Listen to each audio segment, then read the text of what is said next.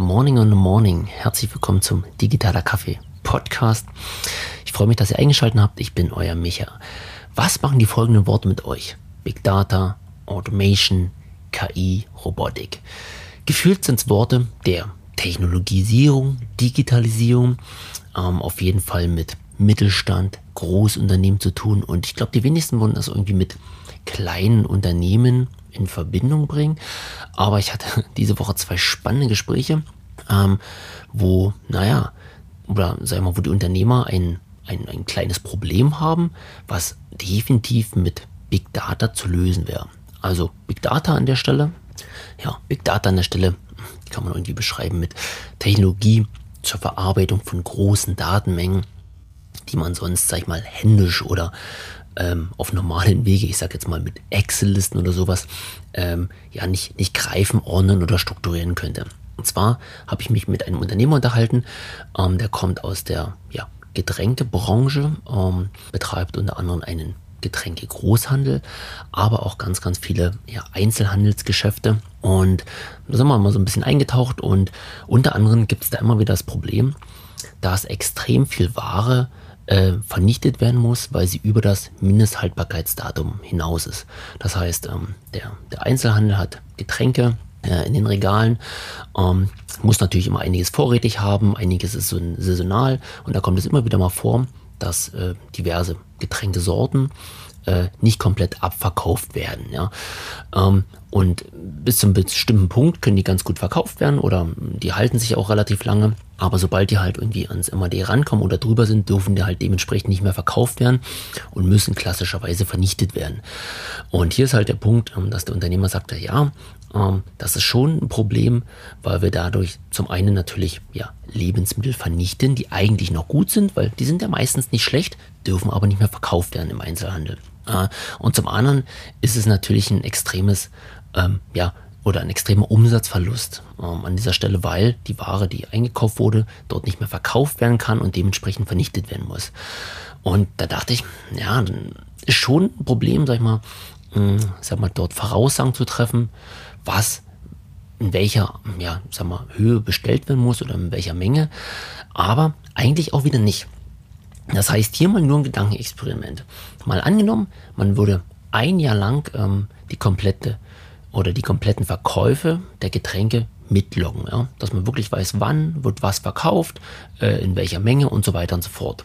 So, und schon nach diesem Jahr kann ich eigentlich sehr, sehr valide ähm, Aussagen treffen, äh, mit welcher Wahrscheinlichkeit Getränke auch im nächsten Jahr verkauft werden. Ähm, natürlich gibt es an dieser Stelle spezielle Einflussgrößen, ähm, Feiertage, das Wetter, ähm, Saison auf jeden Fall, ähm, auch neue Marken, die reinkommen, ähm, wie vielleicht auch die, die Marken extern durch die Medien beworben werden und so weiter und so fort. Ja. Aber wenn ich an dieser Stelle Daten sammle, ähm, kann ich, ich sag mal, für die nächsten Monate und Jahre Vorhersagen treffen. Hey, in dem und dem Monat wurden so viel Wasser verkauft oder so viel äh, Bier und hier Mixgetränke und keine Ahnung, im, im Sommer gehen mir Mixgetränke, äh, im Winter auf jeden Fall Glühwein in der und der Menge.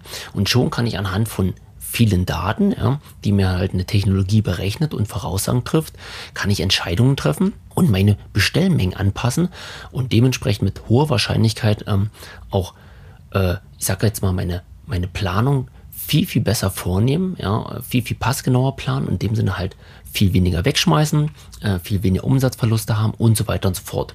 Ist mit, mit Daten alles möglich und die Daten sind ja vorhanden und die liegen vor. Ähm, ich muss sie bloß intelligent nutzen, miteinander verknüpfen und daraus Vorhersagen für die Zukunft treffen. Ähm, und das zweite Gespräch, ähm, das war äh, total verrückt, weil im Endeffekt ähm, schlug das genau in die gleiche Kerbe. Ähm, das war jemand, der hat ein ja, Bistro, nee, ein, ein, ja, ein, eine Mittagsverpflegung für, ich sag mal, ein relativ großes Unternehmen. Ähm, und da gehen, ich sag mal, pro Mittagessen paar oder pro oder jeden Tag paar hundert Mittagessen über den Tisch. So, und auch hier ähm, ist es halt eine Branche, in dem es relativ schwer ist, seiner Meinung nach, Vorhersagen zu treffen, was wie oft gegessen wird. Also da sind dann ein paar Essen im Angebot. Äh, und auch hier muss ja, sag ich mal, eingekauft werden aufgrund einer ja, Vorannahme, wie viel Essen von dem einen, von dem zweiten, von dem dritten weggehen könnten.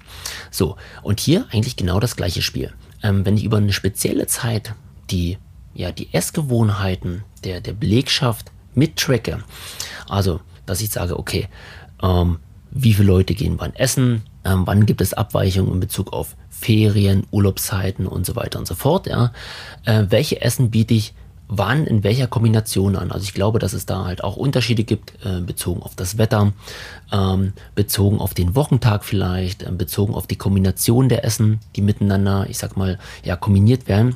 Aber mit jedem Tag, mit dem ich Daten sammle, ähm, kann ich schon am nächsten Tag bessere Voraussagen treffen oder vorausschauen, welche Essen wie oft gegessen werden. Und ich bin mir relativ sicher, wenn man das ein paar Monate macht ähm, oder halt ein Jahr lang mitlockt, dass ich dann ähm, wenn ich meinen Essensplan aufstelle und aufs Knöpfchen drücke, dass mir dann die Technologie berechnet, ach, von dem Essen ungefähr so viel kaufen, von dem so viel und von dem so viel.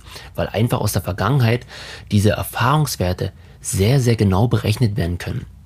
Und schwuppdiwupp bin ich an einem Punkt, wo ich relativ genau einkaufen kann, vorher kalkulieren planen kann, äh, vorkochen kann und so weiter und so fort. Und das waren kleine Anwendungsbeispiele, von denen ich glaube, dass die jeder irgendwo im Unternehmen hat. Also jeder trifft Entscheidungen, natürlich meistens auf Grundlage einer Erfahrung, aber diese Erfahrung können wir doch auch in, in ein Datenmodell kippen und diese Daten miteinander berechnen und mit jedem Tag, äh, mit jedem Datensatz, der mehr hinzukommt, kann eine bessere und genauere Voraussage für die Zukunft getroffen werden sehr, sehr spannend, finde ich. Das heißt, hier Big Data, was so groß klingt, aber im Endeffekt auch super, super einsatzfähig für kleine Anwendungsfälle, für kleine Unternehmen, für tagtägliche Dinge und auch für Dinge, ähm, denen man manchmal glaubt, naja, so richtig kann ich die nicht voraussagen. Ich bin der Meinung, man könnte relativ viel voraussagen.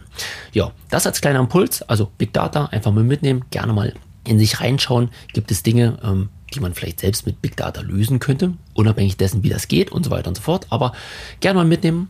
Ansonsten digitale Grüße, euer Micha. Ciao, ciao.